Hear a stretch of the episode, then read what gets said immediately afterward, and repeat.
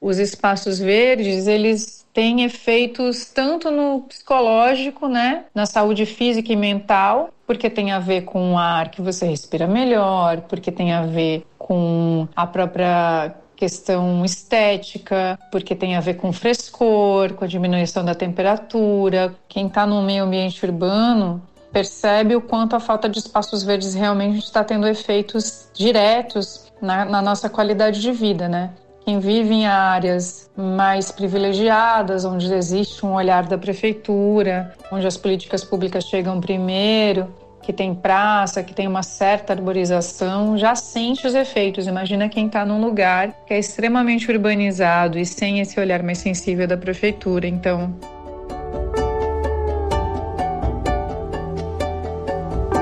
Olá, eu sou Adriana Kistler e esse é o podcast Ao Ar Livre, um projeto da Sorria, marca de produtos sociais que produz conteúdo sobre saúde e bem-estar em livros, nas redes sociais e também em podcast. Você encontra os livros da coleção Sorria na Droga Raia e na Drogazil. Toda vez que compra um produto Sorria, você também faz uma doação. Junto com a gente, você apoia 23 ONGs que levam saúde para o Brasil inteiro.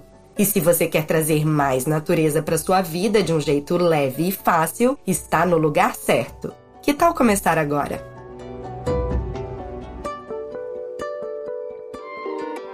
Você já deve ter ouvido falar nos direitos que são fundamentais para todo ser humano. Aqui no Brasil, eles estão garantidos na nossa Constituição. Então, se buscar por lá, você vai encontrar coisas como o direito à vida, à liberdade, à igualdade, à segurança, a condições dignas de moradia, entre muitas outras coisas.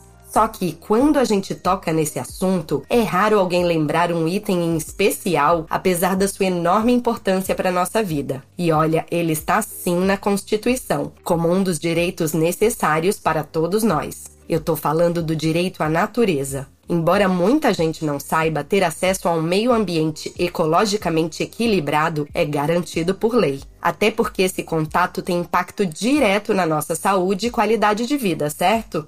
Só que, como muitos dos direitos básicos garantidos pela lei, o que acontece na realidade é outra história. Foi dessa disparidade no acesso a áreas verdes, até mesmo num contexto urbano onde elas são mais raras, que a jornalista e ativista Débora Didonet nos lembrou lá no comecinho do episódio. A democratização do acesso à natureza também é um tema central para o Instituto Alana, que promove ações de impacto socioambiental voltadas para crianças. Mas, como explica o JP Amaral, que é gerente de meio ambiente e clima da instituição, muita gente ainda vê esse direito como um luxo. É nítido e muito fácil de visualizar essa disparidade entre bairros mais privilegiados e bairros periféricos. E costuma ser um direito que as pessoas têm menos consciência por vários motivos. Primeiro, pela realmente natureza acaba tendo sido colocada como um artigo de luxo, né? Como lugar onde só aqueles que têm acesso é, vão ter um parque mais qualificado ou vão ter espaços naturais mais bem cuidados. Então isso acaba trazendo uma visão de que isso é um artigo de luxo, que é para as populações mais privilegiadas. E também a questão de que estamos vivendo uma desigualdade onde precisa de tantos outros serviços básicos, né, infraestrutura básica, que isso fica deixado de lado, de fato, nas prioridades ou até num olhar de como isso deve ser considerado um direito. Pois é, em meio a tantas dificuldades que boa parte da nossa população enfrenta no dia a dia, o contato com a natureza pode até parecer supérfluo, só que não é. Em 2022, a ONU também declarou direito da humanidade o contato com o meio ambiente saudável. Vários estudos já mostram que morar perto da natureza pode aumentar a sensação de bem-estar e ter um impacto super positivo para a saúde física e mental.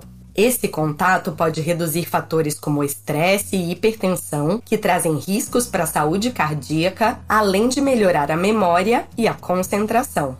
Na nossa conversa, o JP abordou o termo racismo ambiental, que trata de como o preconceito e as injustiças sociais também impactam esse acesso ao meio ambiente. Então, se todos nós sofremos com a degradação ambiental, ela acaba afetando ainda mais as populações periféricas e em vulnerabilidade. Hoje, muitos pesquisadores consideram, inclusive, que os danos ambientais impactam muito mais a população negra. Foi para ampliar esse acesso à natureza que a Débora de Donê criou a Canteiros Coletivos. A ONG de Salvador promove ações junto ao poder público para levar áreas verdes às periferias da cidade. A Débora lembra a gente de uma questão crucial nessa equação. Para as crianças e adolescentes, esse contato com o meio ambiente, desde cedo, pode ser ainda mais importante.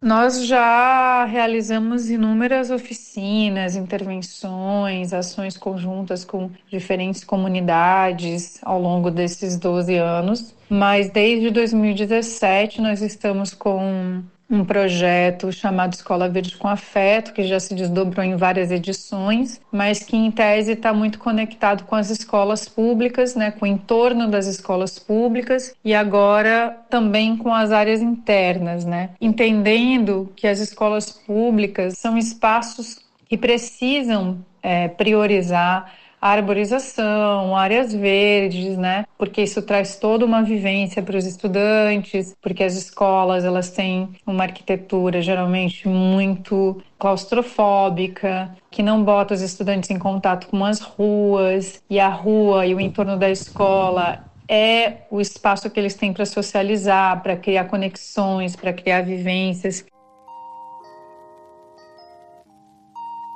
Agora vamos para nossa dica de hoje, uma leitura super profunda e que tem tudo a ver com o tema. Estou falando do livro Uma Ecologia Decolonial, do autor martinicano Malcolm Ferdinand. Na obra publicada pela editora Ubu, ele trata da relação entre ecologia, colonialismo e racismo, mostrando como todas essas coisas estão interligadas na luta ambiental dos dias de hoje. O livro ainda traz um prefácio da filósofa americana Angela Davis sobre outro conceito bem importante para essa discussão, o de justiça ambiental. Muito interessante, né? Corre lá para ler.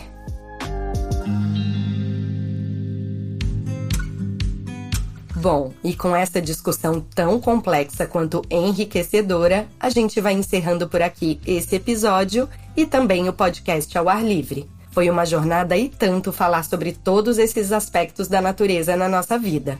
E você, o que achou? A gente conseguiu te incentivar a ter mais contato com a natureza? Conta pra gente lá no perfil arroba Sorriamo do Mundo.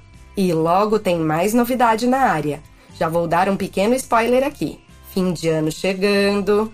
Você já começou a pensar no que quer mudar na sua vida em 2024? Então fica de olho na próxima temporada do programa. Esse podcast é uma realização da editora MOL em parceria com a Droga Raia e a Drogazil. A produção e o roteiro são de Leonardo Neiva e a direção de Adriana Kischler. A edição de som e a montagem são do Bicho de Goiaba Podcasts. Eu sou Adriana Kischler e te espero na nossa próxima temporada. Até já!